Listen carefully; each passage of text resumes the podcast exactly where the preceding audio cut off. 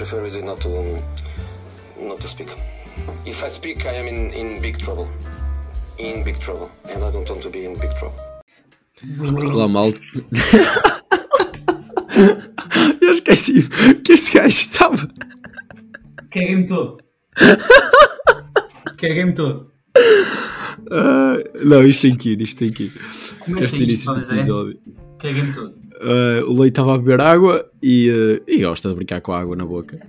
Mas pronto, vamos começar o episódio. tem 10 anos agora. Ah, Peço desculpa a toda a gente que me estava a ouvir e, e ouviu dizer-me essas palavras assim mais rudes, mas. seguimos, seguimos, seguimos. Vamos então. Uh, Bem-vindos e boa tarde, para nós pelo menos. Vamos, vamos hoje abordar aqui um tema que, que acho que nunca foi abordado, mas nós que estamos agora a começar no mundo do futebol, uh, já todos nós uh, passamos por, por experiências, ou ainda estamos em experiências de, de treinadores de formação, vimos exatamente trazer aqui o futebol de formação, a forma como deve ser uh, gerido e eh, o que é- qual, qual é que devem ser as, as principais prioridades também eh, de um treinador de formação. Portanto, fugir aqui um bocadinho aos, aos temas habituais e ao futebol em geral, ao futebol mundial, ao futebol de topo, e trazer aquilo que é a base dos jogadores que de milhares e milhares de jogadores, ou milhões de jogadores, depois apenas alguns, uma porcentagem muito reduzida, chega, chega ao topo. Mas para isso esses também têm que passar por, por este futebol de formação, portanto. Vamos agora pegar aqui hum, aqui numa, não é numa pergunta, mas naquilo que vos caracteriza principalmente, ou se vocês tivessem que pegar numa equipa de, de formação, eh, quais, quais seriam as vossas prioridades ou o que é que vocês começariam a trabalhar? Vamos começar já com o futebol de 11, não sei se querem pegar em futebol de 7, que aqui em, em Portugal temos a transi é essa transição. É melhor fazer Eh, essa distinção que dentro da formação há variedíssimos tipos de. Então pronto, até podemos começar por aí. O que é que vocês têm a dizer a nível desses jogos, de- de- dessa transição, em começar na formação com o futebol de 7 e depois, a partir dos 12 anos, passar para o futebol de 11? Acham que essa transição devia ser feita mais cedo, devia ser feita mais tarde? Agora, agora já o futebol de existe- 9 é, é importante? de. Era isso. O futebol de 9 é importante, não é? Eh, queria, queria perceber. Eu acho que isso é uma questão que não. Acho que ainda não existe resposta, porque eu acho que mesmo quem quem está a mandar nisto também está um bocadinho perdido, porque agora estão a tentar implementar o futebol novo, mas não sei se está a resultar propriamente como, como eles queriam, porque ainda não existe do, do modo geral, nem todos os clubes eh, pegaram nessa, nessa ideia. Hum, eu nunca tive qualquer tipo de experiência no futebol de novo, eh, nem enquanto jogador, nem enquanto treinador. Uh, por isso não tenho assim grande. Pá, já, já, vi jogos, sei mais ou menos como é que funciona.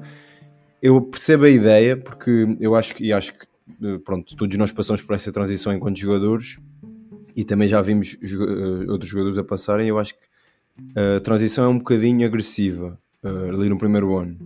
Quando se passa de futebol de 7 para futebol de 11, a diferença eu acho que é demasiado grande. Por outro lado, não sei até que ponto a solução disso é um futebol de 9. Um, também porque não passei por isso e não não tenho não estou por dentro o suficiente para saber se isso resulta ou não. Hum. Mas eu, eu acho que pá, alguma coisa eu acho que eles tinham que fazer porque eu acho que a transição é demasiado agressiva de futebol 7 para 11, mas eu acho que não é nada que não se. Eu acho que só é agressiva na primeira meia época, uma época. Depois, pá, todos nós passamos por lá e ninguém. pá, não, acabas por te adaptar, é mais cedo ou mais tarde, mas há uns que sofrem mais com isso do que outros. Certo, claro. Também depois a nível de desenvolvimento físico, Há- a há maturação. muitos- Há É a muitos casos maturação. de, de craques no futebol de 7 que chegam ao futebol de 11 e desaparecem completamente do jogo. Sim, e nessa transição, no primeiro ano também, normalmente os jogadores mais, mais aptos eh, fisicamente também têm mais facilidade depois, eh, porque o campo é gigante, eh, né? a transição é, Ah, é e, complicada. e- e depois vais jogar com, com jogadores mais velhos, já estão habituados àquele campo. uh, Uhum. É um bocadinho assustador, às vezes não consegues. Tocas, pronto, tocas menos na bola e acaba por ser. Exato. bocadinho- Também, também. Eu que o futebol mais- novo- te- o futebol Eu- eu- parece, ser só essa, parece ser só essa ponte de futebol 7 para futebol 11. Acho que é, é, é, é pouqui- apenas é pouquíssimo tempo, é um É ano, apenas esse o dois no objetivo, máximo. Uh, portanto, parece que é só esse, ser essa, essa transição mais adaptada para o, para o futebol 11, se calhar. Não sei. Pronto, Acho que é tu- só esse o objetivo, sim. Tu que tens, tu que tens eh, experiência, acho que como jogador não tiveste bem, não, Leite? Eh, Futebol 9 não. Futebol não tive. Pronto, então, nenhum de nós- nem, nem com o futebol 9 tive experiência de treinador. Quer Também dizer, não? Imagina, joguei futebol 9 quando era mais velho, mas era sempre com recursos tipo adaptados, não era com o, intu- com- com o intuito de jogar futebol 9 ao fim Hum, de semana ok. como jogo. Ok, ok. Portanto, de nós tem essa experiência. É Assim, aquilo que eu, que eu vejo do futebol de novo é que, por um lado, faz sentido a nível de relação numérica, mas eu acho que o campo não é assim tão grande eh, na transição de 7 para 9, portanto, não aumenta muito o campo, aumenta se calhar um bocadinho a largura, eh, essencialmente, mas eu acho que não aumenta assim tanto a profundidade para que seja assim tão notável essa diferença. Portanto, eu acho que depois a transição do futebol 9 para o de 11 também depois acaba por ser um bocadinho uh, ser ali um bocadinho É. ter um choque. Os jogadores têm Muitas vezes um até, choque. muitas vezes até, já- pelo menos no, no, no contexto em que eu estou inserido, o campo de futebol 7 e o campo de futebol 9 são iguais. É, Pois, é só exato. simplesmente inserir mais quatro homens dentro de campo. É Exato, isso. E eu acho que para isso é uma perda de tempo. Porque eles já podiam estar a jogar futebol de 11, passado um ano estavam completamente adaptados no futebol de 11, enquanto que estão a perder tempo no futebol de 9 para depois irem para o futebol de 11 e terem um ano difícil na mesma. É isso. E e estão a, estão a criar-lhes o caos e se calhar tirar-lhes bola e se calhar o que eles E- e precisam depois- mais. E depois há outro problema eh, que é há muitos miúdos que não veem futebol. E depois, taticamente, o jogo é confuso, principalmente no futebol de 11. Então os miúdos estão ali no futebol de 7 a tentar perceber como é que o jogo funciona, em que posição é que jogam, onde é que jogam os colegas. De repente vão para o futebol de 9, é um, é um jogo novo, ainda por cima é um jogo que tu não vês na televisão, por- portanto não percebes nada como é que funciona a nível tático e onde é que tens que estar, onde é que estão os colegas, em que formação é que a equipa joga. E depois, um ou dois anos depois, já estás no futebol de 11, ou seja, é uma grande confusão para a cabeça dos miúdos. É isso, é isso. Portanto, acho que podemos chegar aqui mais ou menos a um acordo que também, porque não tivemos essa experiência como jogadores nem como treinadores, mas que o futebol de novo, se calhar, é um bocadinho desnecessário. Eh, Percebe-se a, a- a ideia, mas eh, talvez não seja eh, o ideal, não seja aquilo que, que se deveria fazer. Por exemplo, em França, eh, joga-se, acho que não se joga futebol de 9 nem de 7, joga-se é futebol de 8. Portanto, a transição é É de isso. 5 para 8 e depois para 11. E nós temos, Eh. e nós temos já, já falámos sobre a nossa envolvência na nossa, na nossa faculdade e isso, e Portugal tem este, estes estas etapas de futebol 5, futebol 7, o ano de futebol 9 e futebol 11, só que lá está, o fu- o futebol 9 é muito, muito reduzido em termos de restrito, em termos de equipas que, e jogadores que o, que o praticam, e que já há estudos e, experiências que comprovam que as etapas simplesmente futebol 5, 8 e 11 se calhar é o processo mais eh, que beneficia mais o, o jogador ehm, pá, do ponto de vista da ocupação de espaços. Por isso, eh, não sei se é algo que será aplicado em Portugal e, e- e nos outros países que não o praticam, ehm, mas o Bruno agora inseriu esse, esse tema e acho que faz sentido. Não sei se será abordado, não sei se. Sim, é assim, nós já estamos É, é pensado, é melhor ser pensado. Sim, nós já estamos demasiado mecanizados para que seja assim pensado. Uh, mas eu acho que poderia ser sim uma solução uh, para não haver uma transição tão brusca e haver, se calhar, ali mais do que um ano de transição, portanto, de adaptação do 5 para o 8 e depois para o 11. uh, e mesmo a nível de dimensão de campo, até poderia ser igual a um campo de 7 ou um bocadinho maior, que, que já não tinha assim tantos jogadores. Pronto. Sim, eu acho que o problema aqui é que a nível de dimensões de campo é difícil mexer porque há muitos campos construídos de 7. Ou seja, há muitas equipas que jogam mesmo num campo de 7 Sim. e isso para mudar é difícil. E também porque isso mexe também com os treinadores. Ser treinador de futebol de 7 ou de futebol de 8 ou de futebol de 9 não é exatamente a mesma coisa. Claro que um treinador de 7 treina 8, treina 9, é só precisar de uma mas também precisa de uma adaptação. Claro, claro. E era aí, e era aí que eu ia pegar até. Eh, vocês, assim, normalmente há dois, três sistemas usados no futebol de 7. Pronto, futebol de 8, eu não sei quais são os sistemas usados. Mas a nível da ocupação de espaço, geralmente nós olhamos para o jogo e queremos, eh, quando a equipa tem bola, que haja uma maior ocupação de espaços e a nível defensivo que a equipa esteja organizada. Qual seria o melhor sistema, tendo em conta que no futebol de 7, vamos aqui pegar no futebol de 7, eh, na evolução dos jogadores, não tanto se calhar pensando na equipa nos resultados, que eu acho que é um problema no- em Portugal eh, e é um- acho que até é um bocado um problema geral, mas, mas é assim, cada vez o futebol é mais tático, cada vez também é mais importante dar-lhes a conhecer essa parte do jogo desde novos. Se fará tanto sentido ou não a partir de novos, isso é uma questão que podemos abordar aqui, mas a minha dúvida aqui era entre o 2-3-1, o 3-1-2 ou o 3-2-1, que o 3-1-2 e o 3-2-1 são, são idênticos devido às dinâmicas depois criadas. Eh, queria perceber aqui qual é que vocês defenderiam eh, pronto, como, como processo inicial de, de formação. Eu acho que exatamente o que acontece no futebol 11 depende muito dos recursos que tens, ou seja, depende da equipa em si. Um, portanto, eu acho que não há uma resposta qual é a formação melhor. Eu acho que, pronto, eu diria assim que à, primeira falaria do 2-3-1, que é a que eu mais gosto.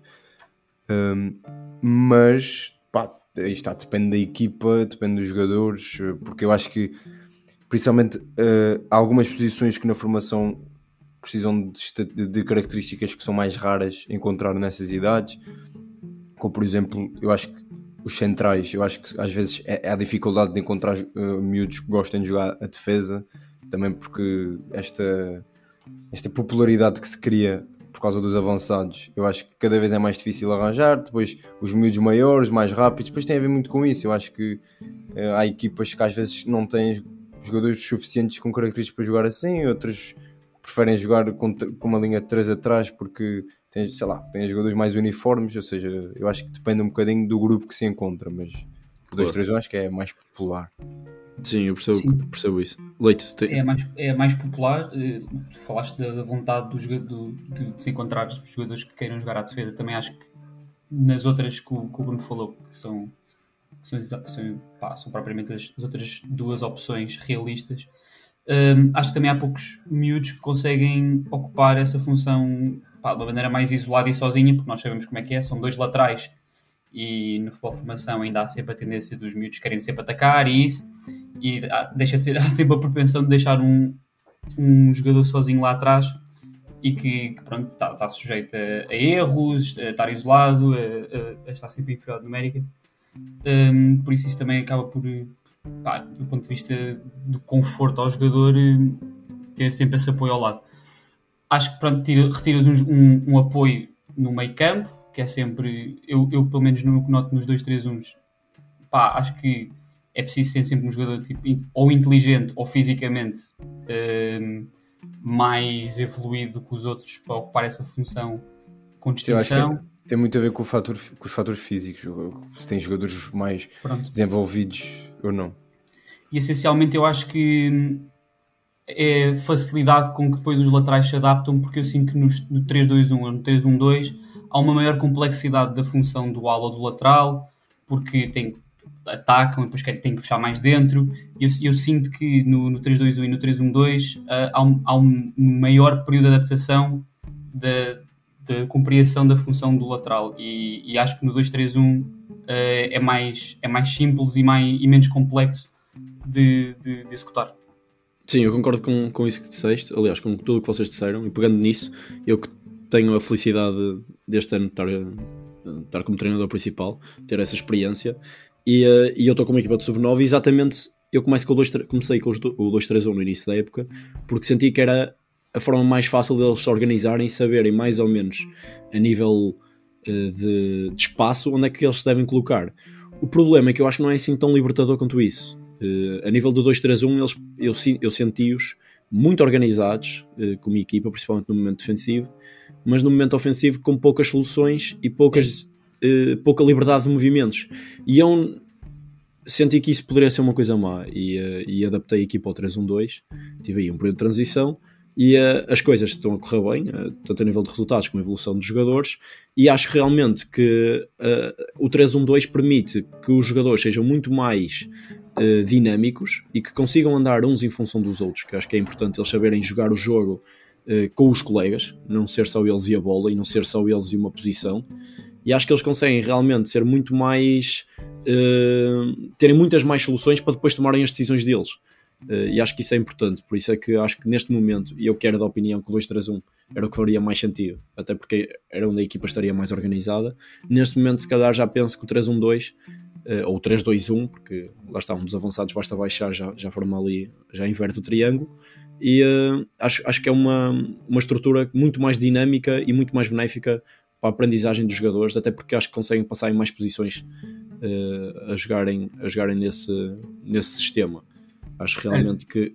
E acho realmente que aquilo que vocês estavam a dizer do médio, o médio tem que ser muito diferenciado nestas idades, porque é um jogador muito importante, porque o campo é pequeno eh, e os jogadores estão sempre perto do centro de jogo e as tomadas de decisões do médio têm que ser muito rápidas e têm que ser eh, sempre distintas e acho que, que, normalmente no futebol de 7 os médios até costumam ser os melhores jogadores das equipas e, e pronto, para fechar esse, esse capítulo que vocês estão aí a abordar. Não sei se querem dizer mais alguma coisa em relação ao futebol Olha, de 7. Não, não tu, tu usaste, essa, usaste agora a expressão de que é, que é, mais dinâmico essa formação que agora estás a usar, o 3-1-2 e 3-2-1, e eu acho que está spot on porque eu sinto, sinto, da minha experiência no 2-3-1, que é algo muito mais estruturado e menos flexível e, e mais difícil de, de pá, dos jogadores depois conseguirem trabalhar e interpretarem ofensivamente. E, e, e, é por isso que também, no meu contexto, nós também não usamos essa formação, apesar de todas as semanas, quase todas as semanas, jogarmos contra equipas que de facto estão estabelecidas em, em, em 2-3-1. Sim, é isso. Mas, mas só, só para fechar isso, então, tu neste momento, a tua equipa ainda joga em 2-3-1 ou já tiveram Não, a minha equipa raramente joga em 2-3-1. A minha equipa normalmente joga em 3-2-1. Foi, foi nós sentimos que há, conseguimos, como é que tudo, potenciar melhor os jogadores individualmente e, e coletivamente. Porque, uhum. lá está, acho que achámos mais fácil os dois médios não terem essa responsabilidade toda de, de regularem todas as funções defensivas e ofensivas, até porque nós não temos um, um, jogador com essas capacidades individuais de dominar o jogo, pelo menos.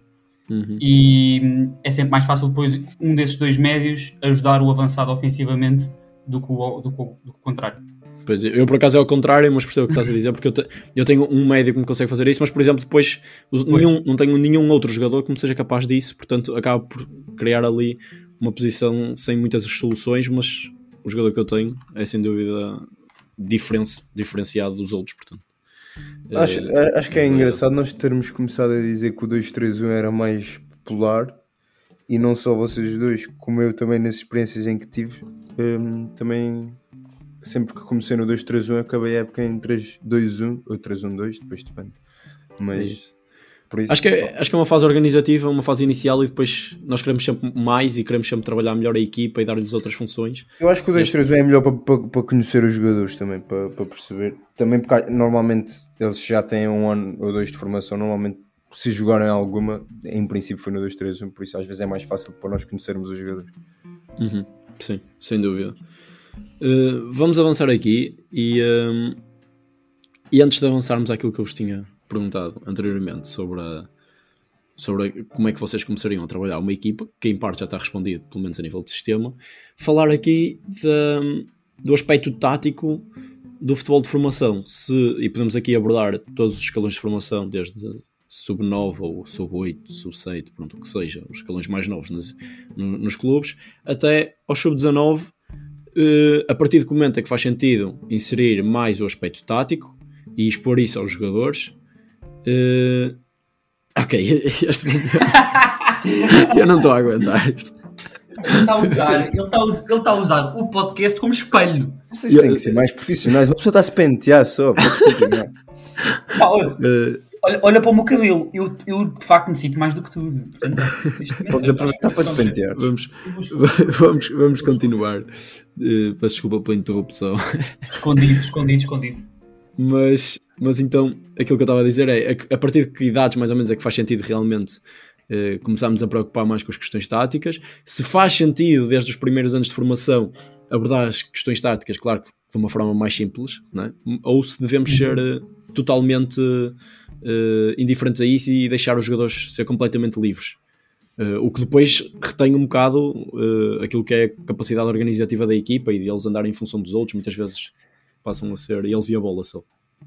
Pá, eu acho que o, o, totalmente livres não devia existir num, num jogo como o futebol, que é um jogo organizado. Por isso eu acho que tem que haver uma hum, atenção à, à vertente tática por parte do treinador. Eu acho é que uh, nas idades mais jovens tem que ser passado aos jogadores com muito cuidado para ser o mais simples possível, porque se começa a aprofundar muito e a complicar, vai ser uma grande complicação na cabeça deles. Tem que ser o mais simples possível, ideias básicas, não tem que ser tudo passado aos jogadores, há coisas que eles têm que fazer que nós queremos que eles façam, mas temos que conseguir que eles façam inconscientemente, porque se eles pensarem naquilo vai ser uma grande confusão.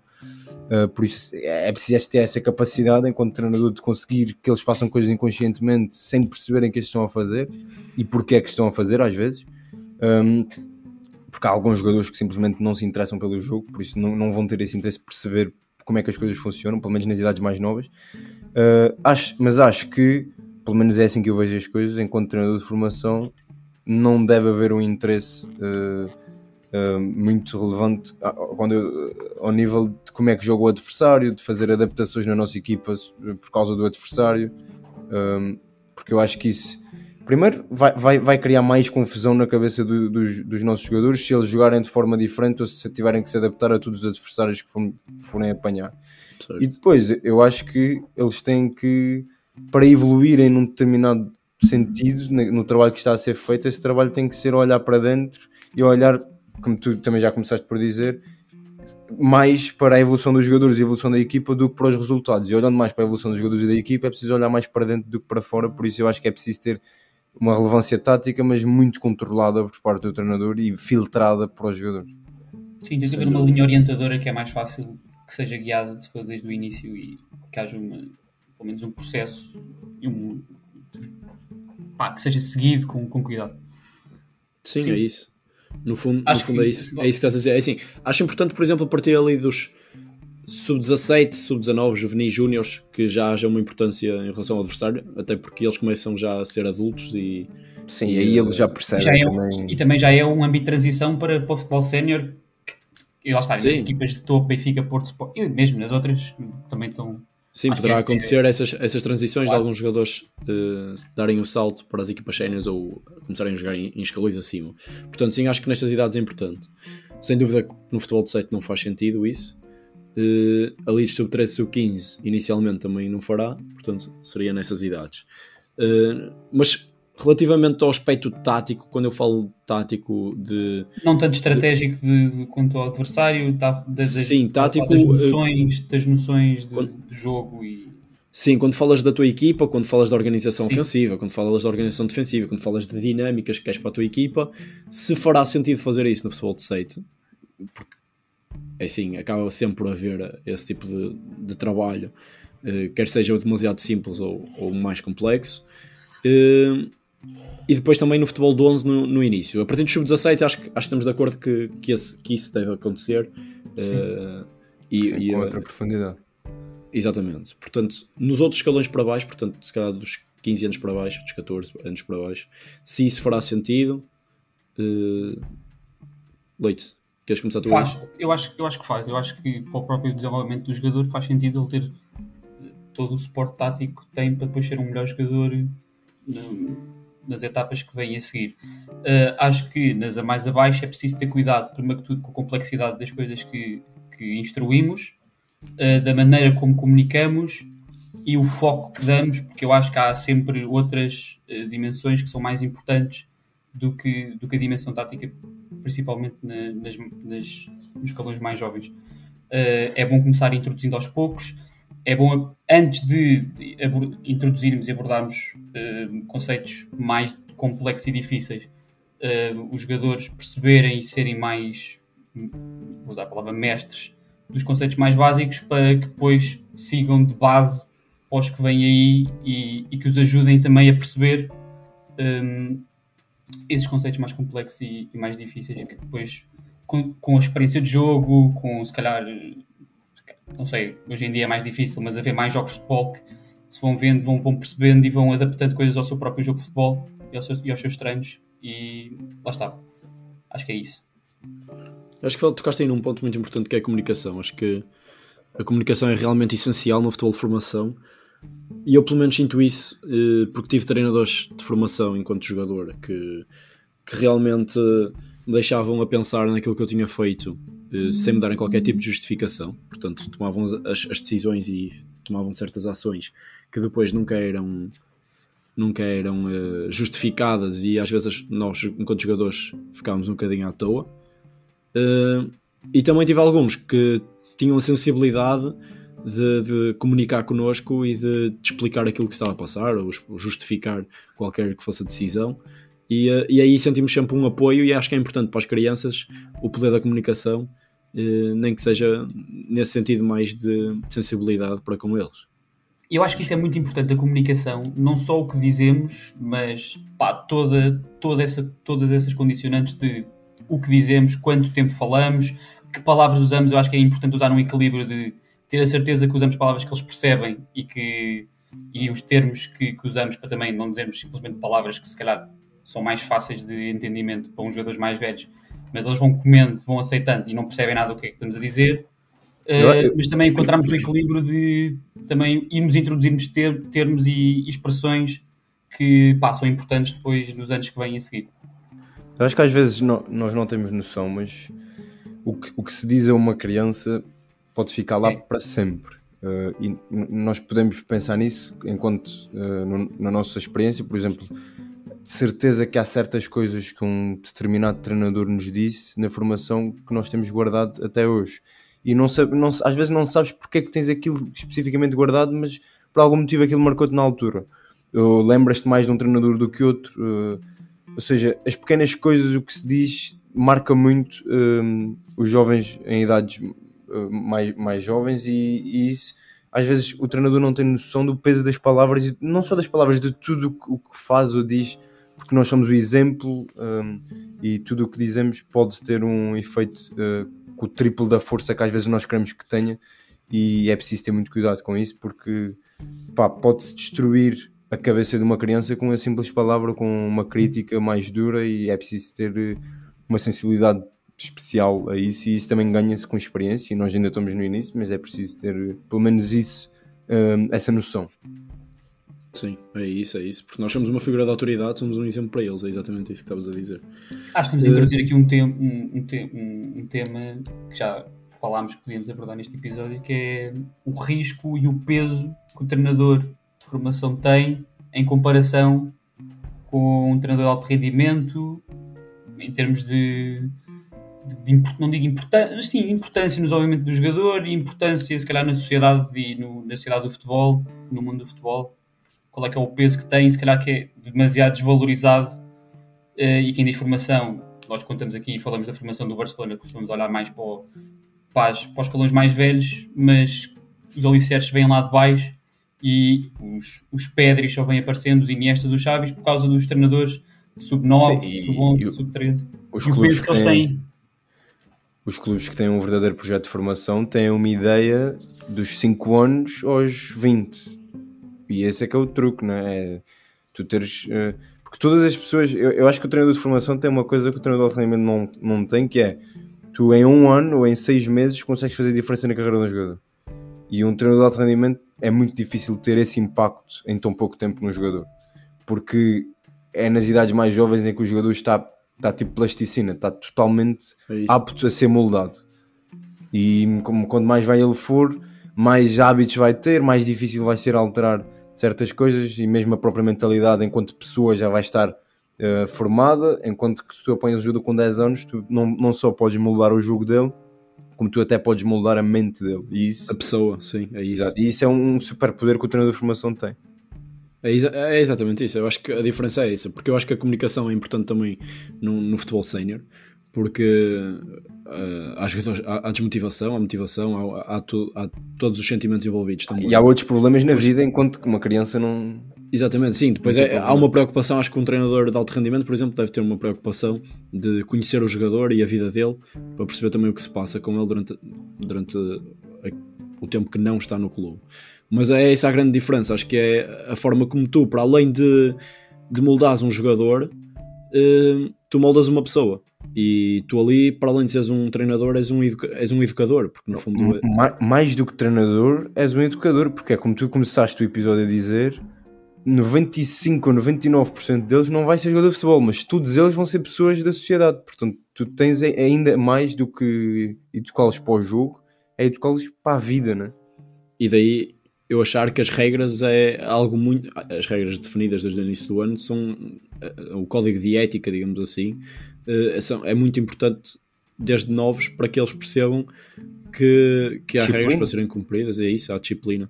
E tem que haver respeito e tudo mais. Portanto, vai, parecer um clichê, vai parecer um clichê, mas é, é, logo desde o, é logo nos primeiros escalões que temos que aprender a, o respeito pelo, pelas autoridade, pela autoridade, o saber ganhar, o saber perder. Não aprendes no Eh, início, depois disto para aprender é uma complicação.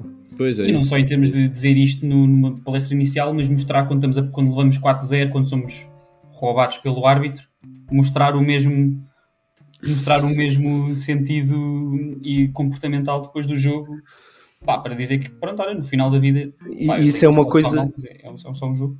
Isso é uma coisa que se, que se vê muito, que é os treinadores terem um determinado, umas determinadas regras, determin- uma determinada ideologia que querem seguir e, e obrigam, obrigam, como quem diz, ensinam os jogadores a, fazer, a, a seguirem aquela linha, mas depois às vezes eles não seguem essa linha. Eu acho que isso é o pior erro que se pode fazer, é Sim. pra- acima da- das palavras estão os atos e é o que tu estás a dizer. Se um treinador diz a eles, olha, depois dos jogos, durante a época, temos que cumprimentar o adversário, aconteça o que acontecer, mas depois, no último jogo, que é a final mais importante, perde no último minuto com um penalti duvidoso e não vai cumprimentar o adversário e vai para cima do árbitro e depois tem que ser levado a braços para o balneário, destruiu todo o trabalho que foi feito a época toda. É isso, é isso. E, mesmo a nível de qualquer coisa, que alguma regra que ele tenha dito e que depois tenha incumprido, a, a palavra dele deixa de ser. Sim, a inco- a incoerência, Sim, é, a incoerência é, o- acho que é o pior erro porque as crianças, e parecendo que não, é- elas se estiverem connosco vão, vão, vão ouvir-nos como um exemplo e vão fazer aquilo que nós dizemos. A partir do momento que houver incoerência e na cabeça delas nós não percebemos nada disto e estamos tão perdidos quanto elas, aí já, já perdemos tudo. Eu tenho ainda mais dois, dois, dois temas aqui para abordar rapidamente. Um deles é ainda daquilo que falamos a nível tático, porque todos, todos os treinadores têm uma ideia de jogo diferente. Eh, a importância de, de- das várias crianças, portanto, nos vários escalões, passarem por treinadores diferentes. Acham que é importante, porque muitas vezes as crianças moldam-se a esse treinador, o treinador também se molda às crianças, há uma relação próxima e. eh, e parece que, que às vezes até é engraçado quando vemos um projeto ser levado desde o início até ao fim, se calhar até com, com o mesmo treinador. Quando eu digo do início ao fim, às vezes não dá para ser a formação toda, mas dois, três, quatro anos seguidos em que estão com o mesmo treinador.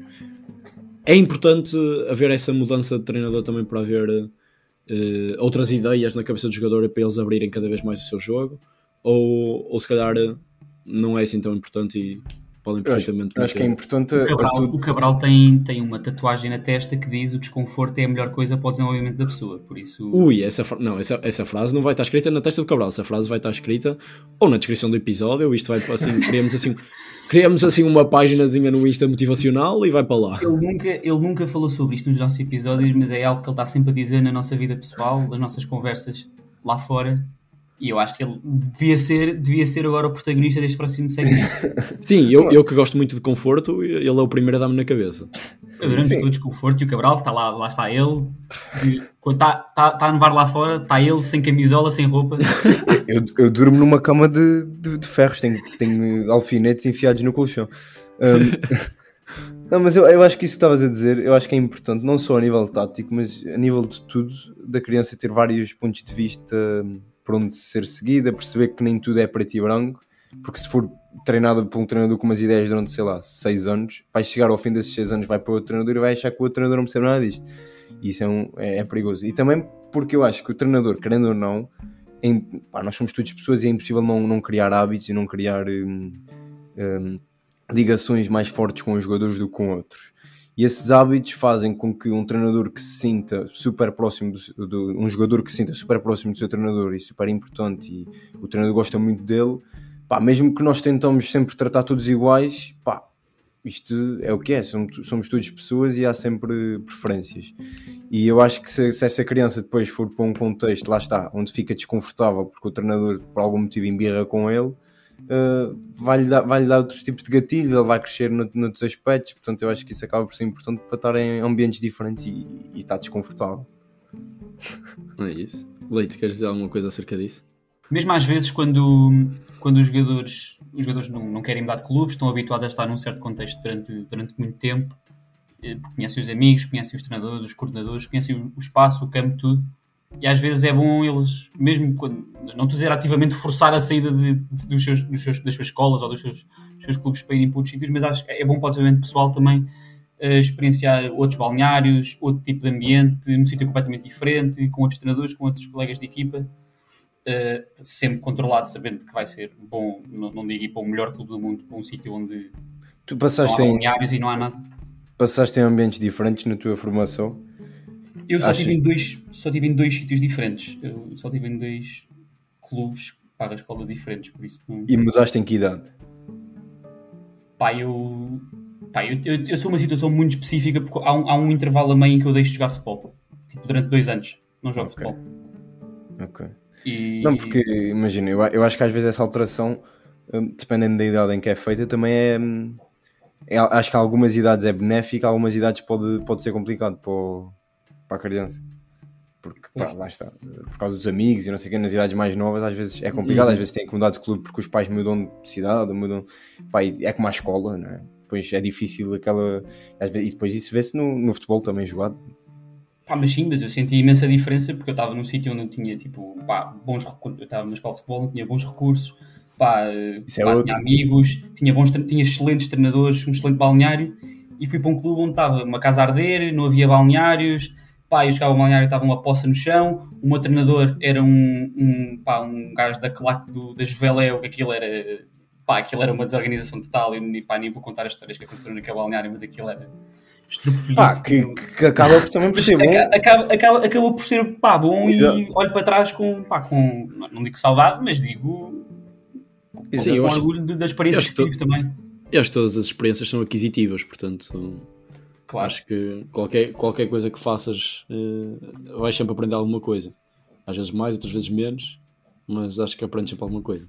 Eu tinha aqui outro tema eh, que iria abordar que eu já não sei qual era. Esqueci-me, passou-me. Olha, eu, tenho, eu tinha uma pergunta Fia- em Eu, seguimento. eu também àquilo- tenho uma pergunta Eu depois. devia ter Eu escrito. tenho uma pergunta sobre. Nós estamos a falar sobre os valores que nós damos e que às vezes podemos não dar através de ações, mas vamos imaginar num contexto em que nós estamos. Pronto, nós temos os valores definidos para a equipa, o respeito e isso tudo, e no final, apesar de perdermos roubadíssimos ou o que foi, vamos lá cumprimentar, mas depois temos. Eu já- Espera aí, eu, eu já vi que tu, tu temos- partes sempre roubado, né? Tu és aquele que partes Não, sempre roubado. não. Não, não, não, mas estou, não, estou a criar um cenário, um cenário hipotético. E, e depois temos na bancada pais, tios, Aí, é, amigos isso, isso a é um gritar. tema muito. E eu estou a tentar. Eu, eu, eu queria saber qual é, que é a vossa opinião hum, Sobre nos pais? Sobre os pais dos atletas no, pá, no contexto em que nós vivemos em Portugal, que eu acho que é devidamente especial e pá, a minha experiência é negativa. Eu Devia acho que é, di- é difícil trabalhar na formação em Portugal e a experiência ser positiva em relação a pais. Também eh, sei. Porque infelizmente os pais no futebol são às vezes, às vezes, ou grande parte das vezes, muito piores que os, que os miúdos. Eu acho que o principal problema é. Não, eu acho que os, os miúdos às vezes são um reflexo. São um reflexo Não, sim, do- os miúdos não têm culpa às vezes do- dos, Dos pais, pais. que têm, né? Isso, isso, é, sim, isso é o primeiro, e por isso é que nós também temos que tentar saber o que é que, o que, é que há atrás do, do miúdo. Mas eu acho que o grande problema da maior parte dos pais é achar que tem o Cristiano Ronaldo em casa. E, pá, e tu explicares a um pai que não tem o Cristiano Ronaldo em casa hum, é muito complicado. E depois há pais que, pá, no final dos jogos, quando o miúdo joga mal, vão tirar satisfações do miúdo. E os- há miúdos que andam aí cheio de pressão porque os pais andam a pressioná-los porque acham que aquele miúdo vai, vai lhes meter ricos. Ou seja, às vezes vão para os jogos e depois são treinadores de bancada, como eu até vi num jogo da equipa do Leite. Um, ver um jogo da equipa do Leite e estava o pai do guarda-redes a, a dar bitites. E acho que todos nós já passamos por isso, ter os pais uh, a dar instruções táticas para dentro de campo, não só como jogadores, mas também como treinadores. E eu acho que isso é a pior coisa que existe para o treinador: os pais não perceberem que existe um treinador e que dentro do campo quem manda é o treinador. Sim, a nível de treino, eu acho que devia ser proibido os pais assistirem aos treinos. Também. Eh, porque, ou, ou pelo menos estarem ali muito próximo daquilo que é o, que é o, que é o terreno de jogo. Porque no, o treino é um momento, momento de, de aquisição e só deve estar lá o treinador e os, e os jogadores, e os pais não devem ter qualquer tipo de influência, nem têm que saber o que é que se está a passar ao certo lá dentro. Eh, e nos jogos, claramente, é importante também haver o apoio dos pais para os miúdos, mas apoio é diferente de interação. E, eh, e quando os pais querem ser demasiado interativos com o jogo e, e com aquilo que se está a passar, coisas que eles não controlam nem devem tentar controlar, aí estraga tudo. Quando, quando ouvimos em escalões jovens eh, insultos para dentro do campo, como me aconteceu, por exemplo, a semana passada, num jogo de sub-13 em que havia miúdos de 11 e 12 anos, em que o pai invade o campo, passa para no árbitro. Portanto, é, é assim, ainda por cima. Não, infelizmente, infelizmente, Infelizmente, É, não, é- é verdade, Vê-se muito isso. Vê-se muito isso. In- Inclusive, o ano passado eu tive um jogo interrompido porque dois pais começaram a porrada dentro do campo. Portanto, isso é algo. Calma. Deixa- Deixa-me pintar o cenário na minha cabeça. Então, calma. Ele- havia dois pais que estavam na bancada, pá, já Isto em um- um conflito, um torneio, mas na um bancada. torneio. mas, mas na bancada. Eles vieram, eles vieram ativamente Não, para não, dentro do, não, vou-te explicar, vou-te explicar. Estávamos a ver um torneio. Um pai estava na bancada, o outro pai era fotógrafo da equipa adversária. E como era fotógrafo, estava ali fora de campo, mas junto à linha. Percebes? Sim. Pronto, e acho que começou a mandar bitites para o outro pai, que era o pai da, do, do miúdo da minha equipa, e, e e esse pai saltou, pronto, eh, o A vedação. eh, a vedação para, para o campo, e foi lá e deu-lhe uma direita, o outro pau, e do nada, nos movimentos do esquiva-esquiva da porrada, estava dentro de campo. E imagina o que é, tu estás, eu estava a treinar E o do futebol outro lado, a seguir. E o futebol o espetáculo futebol a seguir, o árbitro não via e tu estás do outro lado e vês de repente dois pais à porrada ao pé de um miúdo que tem 1,20m, dois gajos pá, com o dobro do meu tamanho e foi os treinadores a correr e uma Sim, confusão. O, o torneio acabou e depois o pior é que não são só dois pais, são, são pais dos miúdos que estão a jogar. Os miúdos só querem jogar à bola. Sim, já E-. Se, fôssemos as histórias, e nós estamos a rir, não tem piada nenhuma, mas se fôssemos a história, é, com cada peripécia. Porque, Sim, e nós, já- se nós já vimos imensa coisa, imagina o que não acontece todos os fins de semana nos milhares de Exatamente, jogos. que no- Exatamente. Eh, É importante que os miúdos consigam abster disso e é importante também os pais terem uma, uma maior sensibilidade àquilo que é aquilo que o filho está a fazer, porque no, fim, no fundo eles só estão lá para se divertir, para jogar, para aprender e, eh, e isso estraga um bocadinho aquilo que é não só o jogo em si e o bonito do futebol, mas também eh, a aprendizagem para o filho, uma, deixa uma má imagem e um exemplo que, que não devem seguir. O problema é que os filhos, os pais são os maiores exemplos, portanto. eh, o E- problema, o por problema muito que tu aí. digas uma coisa no treino, eles estão com os pais, não sei quantas horas em casa, vão ouvir outra coisa e, e vão para o lado do pai, obviamente. Eu, eu ia-vos perguntar o que é que se pode fazer enquanto treinadores e líderes de, de um grupo para melhorar o comportamento dos pais? Eu, acho que há, há várias opções. Eu acho que a primeira que devia acontecer em todas as equipas e que eh, nós temos o poder de implementar é uma reunião com os pais no início da época a explicar exatamente o papel de cada um. Que eu acho que isso é a coisa mais importante. É toda a gente perceber os papéis e perceberem, os pais perceberem que quem manda na equipa é o treinador. Isso é o primeiro. E acho que as oportunidades devem ser dadas, mas também devem ser feitas ameaças, entre aspas, no sentido de que é preciso haver bom comportamento não só dos miúdos, mas como dos pais, e que os miúdos podem sair prejudicados por causa dos pais.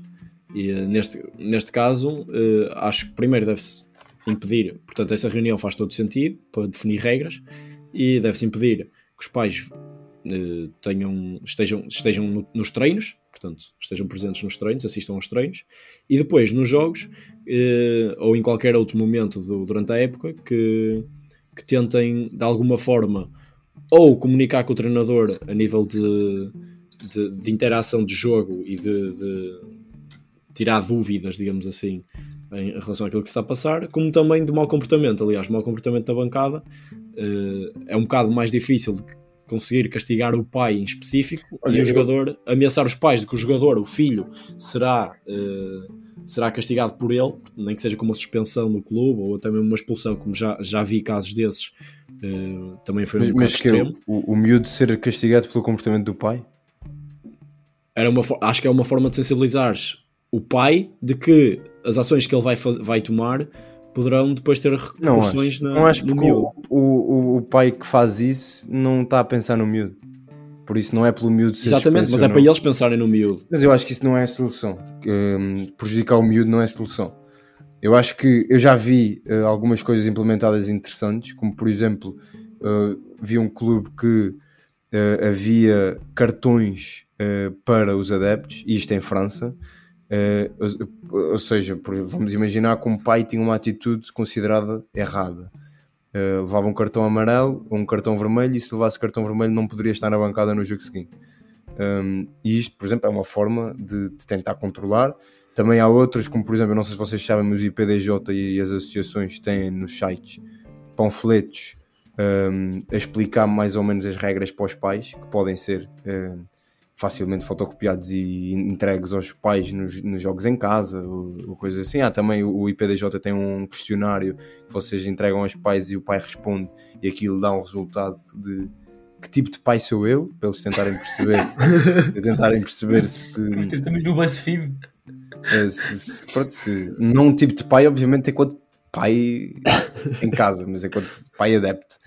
Eh, mas, mas é uma situação complicada e que já aconteceu muita coisa grave, eh, infelizmente. Eh, Eu, eu gostei, eu gostei muito dessa primeira ideia dos cartões para os pais. Em termos de, de- de- de quem visualiza isso, parece interessante e engraçado. O problema é se apanhas um pai maluquinho. Primeiro, quem é que está a dar os cartões?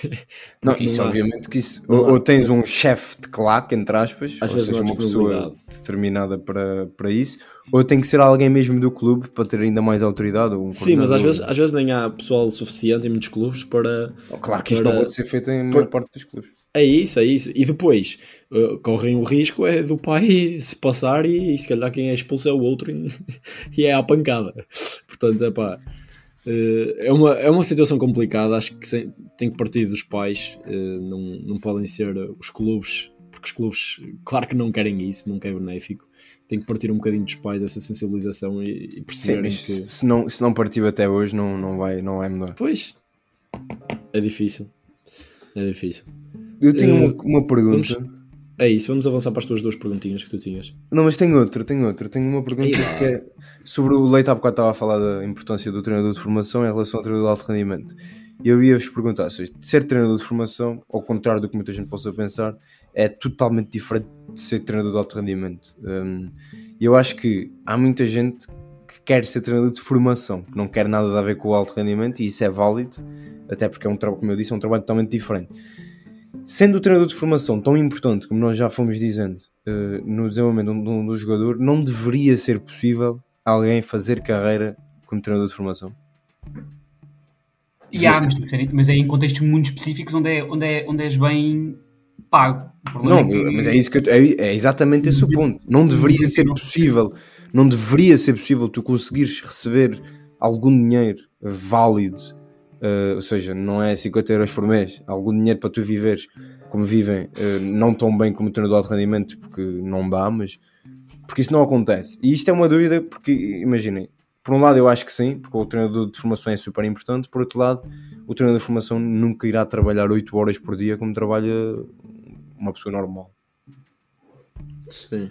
A não ser, claro, há, há sempre exceções, como em clubes como o Benfica ou como os clubes maiores que têm jogadores que praticamente vivem para aquilo logo aos 13, 14 anos. Mas eu estou a falar de um contexto mais normal. Mesmo Esse- que um treinador perca ali umas horas, pá, nunca vai perder 8 horas naquilo para poder receber um salário inteiro. Sim, esse tema tem pano para mangas, até porque sem dúvida que é importante os treinadores de formação serem devidamente respeitados e valorizados. Eh, os treinadores de formação eh, não obtêm resultados, mas obtêm os jogadores que no futuro vão trazer resultados, quer seja para o clube, quer seja para, para as outras equipas.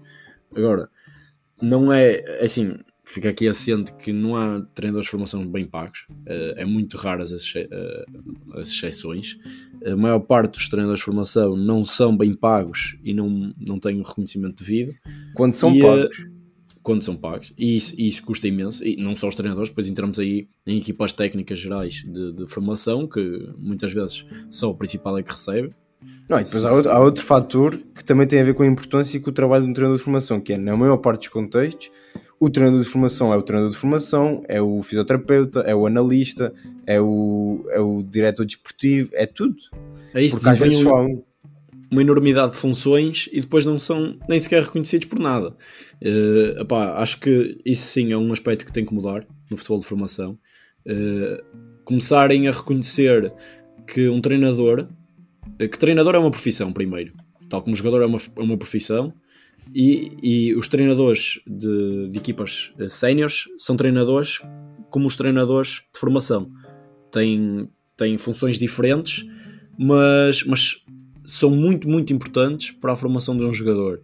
E, eh, e os valores que, que lhes dizem respeito não são de todo ajustados. Epá, não, não sei explicar o porquê, porque acho que são subvalorizados. Pá, o porquê? Porque também não há dinheiro. Sim, também, mas é isso. Acho que devia haver uma maior, eh, um maior investimento nessa, nessas áreas.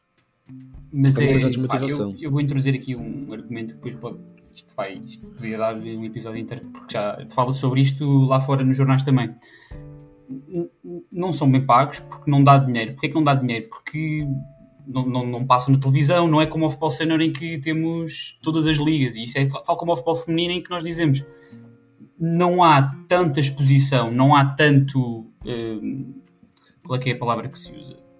Para o argumento do futebol masculino, para os jogadores receberem mais, para os treinadores receberem mais, é. Não há dinheiro? É porque não, não gera dinheiro. Não gera dinheiro. O futebol de formação não gera assim tanto dinheiro, pelo menos nos seus casos. É, assim, mais... O futebol de formação para o Estado gera zero bola. Pronto. Não é não tanto, é zero, não gera dinheiro nenhum. O único dinheiro que o futebol de formação gera é o dinheiro que os pais pagam para o miúdo estar numa determinada escola. E esse dinheiro vai para a escola, pá, que é privada. O dinheiro, o dinheiro que é e que deve ser metido no futebol de formação, tal como deve ser metido, para mim, no futebol feminino, é de investimento para o futuro também. E eu acho que, pá, Sim, porque é assim, não, é tanto não, ter, não, é, não é tanto ter retorno no imediato, o que não vais ter nem no futebol de formação nem no futebol feminino, mas é, é, é, no, é no âmbito de, no futuro poderes ter pá, condições melhores para teres o futebol de formação e um futebol feminino melhor, pura e simplesmente. Sim, e isso não é impossível, porque há vários casos, inclusive eu falo por experiência própria, eu venho de, um, de uma realidade onde os treinadores são bem pagos, há, há instalações, as coisas são organizadas e se eh, tivesse a sorte, há muita gente que não tem, mas, ou seja, isso não é impossível. É preciso é haver organização, haver pessoas competentes, haver eh, uma série de coisas que na maior parte dos clubes não há. Sim. Uh, é isso. É, é, pá, não, há, não há valorização. Não há valorização. É muito isso, não há valorização e, uh, e é uma mentalidade que tem que ser mudada. É muito à base disso. Tem aqui uma perguntinha uma perguntinha rápida para vocês uh, que ainda não desempenharam também, e eu também ao primeiro ano, uh, funções de treinador principal. Portanto, qual é a importância do treinador adjunto numa equipa técnica? Um, na formação eu acho que é diferente do, do alto rendimento, mas estamos a falar da formação. Eu acho que o treinador adjunto é fundamental em várias coisas. Um, primeiro, eu acho não, que o treinador... peraí, não estamos, e não estamos a falar aqui de treinadores adjuntos que, que são aqueles que montam, montam os cones e os treinos. Estamos a falar de treinadores adjuntos. Estamos Sim. a falar daqueles auxiliares que, que, vão para lá. Há muitos desses, infelizmente, que, que só servem para, para, para montar campos. Sim, um, sim, treinadores juntos que participam efetivamente naquilo que é, que é, que é tudo, né, o processo todo. Uh, eu acho que o treinador junto é importante porque, primeiro, como nós estávamos a dizer, o treinador principal tem demasiadas tarefas a seu cargo. E o treinador adjunto, eu acho que a principal função é tentar tirar um pouco do peso do treinador e, e como o treinador principal às vezes está tão embebido em tanta coisa que está a acontecer, o treinador adjunto tem mais uh, liberdade para conseguir ver coisas que o treinador adjunto não consegue ver. Principalmente a nível de um, relacionamentos de jogadores, de como é que estão os jogadores psicologicamente. Uh, às vezes o treinador está tão preso àquilo que é o jogo e a evolução dos jogadores naquilo que é o jogo e no treino que não percebe que há um jogador que, está, que, está, que não está a gostar do treino ou que não está a gostar ou que não está a gostar de estar ali nos últimos treinos. Portanto, eu acho que isso aí é a principal coisa, é estar atento a fatores extra que o treinador não consegue. Uh, e depois, a nível de jogo, eu acho que na maior parte dos casos o treinador também, nos casos mais novos, está tão entusiasmado e tão a, a viver o a jogo, o jogo é que o treinador adjunto, principalmente em jogo, eu acho que consegue muito mais, muito mais facilmente um, compreender melhor o jogo porque está mais calmo, não tem, se calhar, não tem tanta coisa na cabeça, quantos minutos uhum. é que temos de dar aquele, aquele ainda não entrou, tem que entrar, o outro já está a gritar porque tem que sair, já está a chorar porque está lesionado. O treinador adjunto está mais tranquilo, está com a mente mais livre para conseguir hum, perceber mais coisas e, e compreender. Fazer uma análise mais fria, se calhar, Exato. daquilo que se está a passar. Eu acho que é, é muito a base disso. Principalmente acho, quando acho... os treinadores são jovens, porque gerem uhum. com mais dificuldade tudo o que se passa.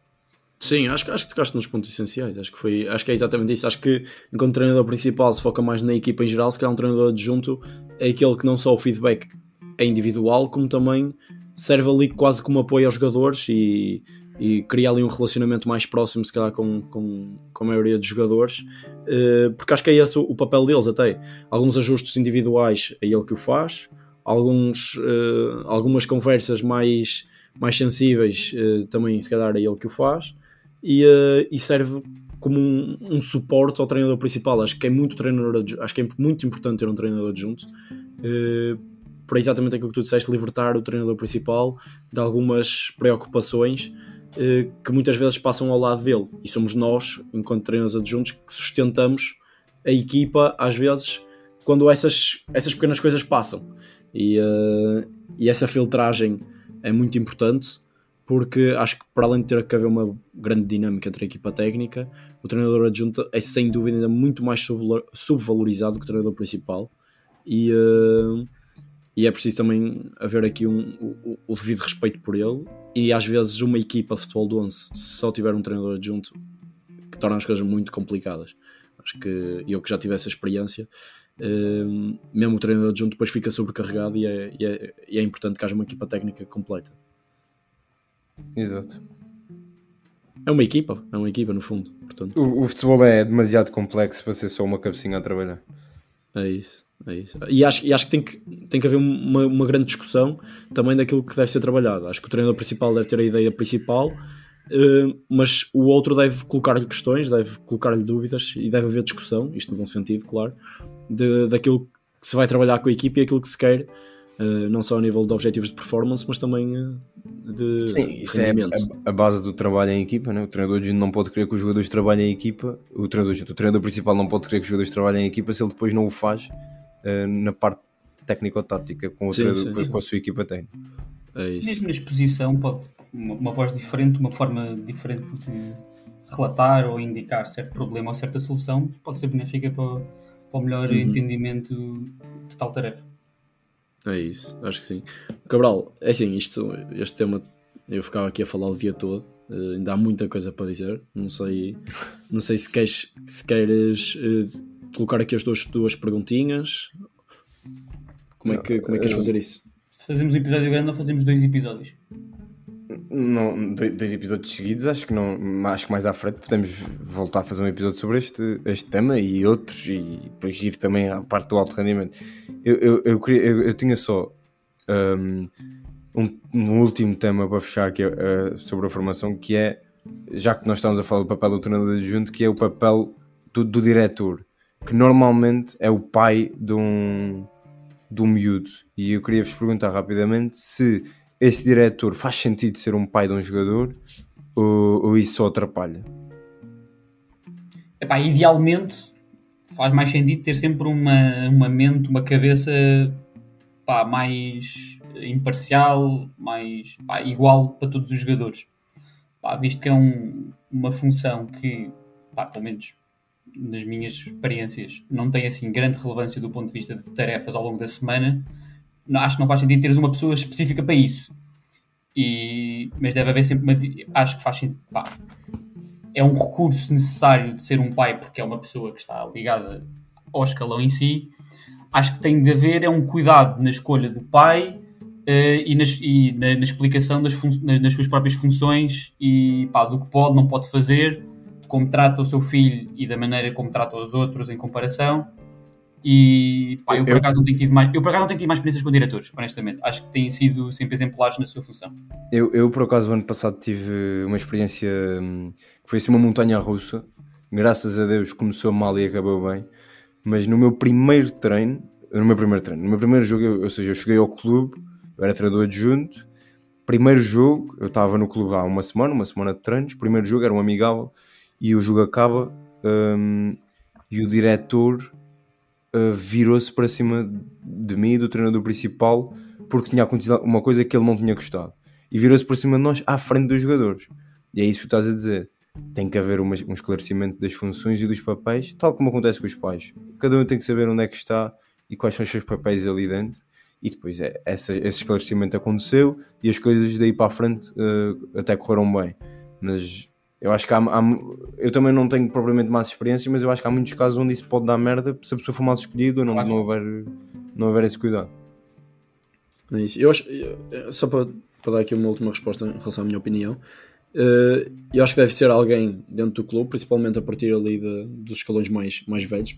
Eh, aí acho que deve ser alguém eh, que esteja inserido no, no clube Uh, mas o, o papel do, treino, do, diretor é um bocado específico e não tem nada a ver com, com treino, nem, e apesar de fazer parte da equipa técnica, entre aspas, não é tem qualquer tipo de ação nem decisão, portanto, nem opinião, portanto, simplesmente é aquele, pá, aquele dito para o mandado, digamos assim, que tem que fazer aquilo que lhe pedem, e é esse o trabalho dele, no fundo, às vezes pode ser um bocado ingrato se for alguém que, que até tenha alguma uh, alguma noção de jogo e, e, e, até seja um treinador, pode já ter sido treinador, mas eu acho que é importante os pais também uh, uh, ajudarem nesse sentido os clubes, porque há muitos clubes que não têm a disponibilidade de, de, de pôr uma pessoa do clube ao, ao dispor de, de cada equipa e um pai, claro, que seja devidamente responsável.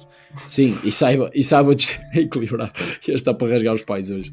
E saiba, e saiba distinguir perfeitamente uh, o, papel de pai e de diretor. Eu acho que, eu acho que sim, é uma grande ajuda. Aliás, eu, eu falo por mim quando diria que eu gostava de ter um pai a ajudar-me uh, no escalão em que estou porque, porque às vezes as coisas tornam-se complicadas e como tu disseste, Cabral, os temas principais têm muitas coisas para fazer e quando os adjuntos também não são devidamente competentes, eh, torna... não estou não não a dizer dos meus, calma, não estou a dizer dos meus. Não estou, não estou, não, não estou, estou a dizer, quando os adjuntos, já, já, já, já soube de casos desses, ou quando são muito novos, é verdade, uh, estagiários às vezes que ainda não sabem muito bem, é importante que alguém lhes, lhes dê uma ajuda e que, que os ensine a fazer, a fazer certas coisas. E, e, posso dizer que foi o meu caso, por exemplo, no primeiro ano, que tive algumas dificuldades também a fazer é certos aspectos que eu servia de diretor, porque não havia diretor e eu servia de diretor. E agora... eu, também, eu também, enquanto adjunto, no meu primeiro ano também fiz coisa, coisas, quer dizer, salvo seja, fiz trabalho de diretor. É isso, é isso. Portanto, eu acho que é, é, importante haver alguém que esteja por dentro e que saiba fazer essas coisas, mas que saiba sempre distinguir o que, o que deve, o que Exato. é o papel de pai e de, de, diretor. É muito à base disso. É isso. Acho que tocamos em vários pontos. Depois, pá. E importantes. Havemos de voltar a este tema porque isto há muita coisa aqui para dizer. Isto dá para 3 horas de conversa. Eu queria só apelar, se houver algum pai que nos ouça. Tenho, tenho... Ficou, virou o tema central. Virou o tema central. Eu peço imensa desculpa. Eu peço imensa desculpa a todos, a todos os progenitores que andam por aí pelo país fora e que nos ouvem. Mas não é sobre a parte do diretor, é se houver algum pai que tenha um filho no, no futebol, que por favor um, ehm, pense, seja pai. Pense, exato, pense sobre aquilo que faz e ou sejam mãe, pais, mãe. Não sejam, ou mães, sim. Sejam pais e mães e não sejam os adeptos, quer dizer, sejam adeptos dos vossos filhos e da equipa, mas não sejam treinadores de bancada nem completamente malucos, faz favor. e o Leite, Leite, não queres dizer nada também em relação aos árbitros? Sim, isto tem que acabar com o Leite. Sim, senti uma tensão durante o episódio. Não, por acaso não, por acaso tenho tido boas experiências com árbitros. Só tive aqui acaso, um, um, isto, único, pode ser, um isto pode ser um, um, um tema de futuro episódio, os árbitros. É, só tive assim um, um, pequeno, um pequeno incidente, só que não, não afetou o, o jogo, mas por acaso não. não... Mas ficou-te Lá está, porque eu, lá está, não, não, eu acho que é simplesmente uma menor pressão, por isso eu acho que também é uma, uma ajuda extra aos árbitros poderem fazer o seu trabalho com menos lá está, com menos pressão sobre os ombros e depois ajuda ao seu próprio rendimento. Por isso, árbitros por Portugal também. O Cabral agora fez um apelo aos, aos treinadores, eu faço, aos treinadores, aos pais, eu faço aos árbitros. Tenham força. Há muita gente, sim, desequilibrada aí nas bancadas. Eu estou convosco. Uh, pá, campo, eu, eu, acho que tal como o Bruno disse que o treinador adjunto e o treinador deviam ser mais valorizados, os árbitros também deviam ser muito mais valorizados. Mas eu acho que isso é um tema que nós podemos trazer noutro episódio e árbitros também é, uma, é um tema que dá para, para umas boas horas de conversa. Bem, vamos fechar aqui o episódio e uh, que isto já está longo e, uh, e ficam à espera de mais que pode ser que apareça mais, mais conversas destas. Até logo. Tchauzinho. Tchau.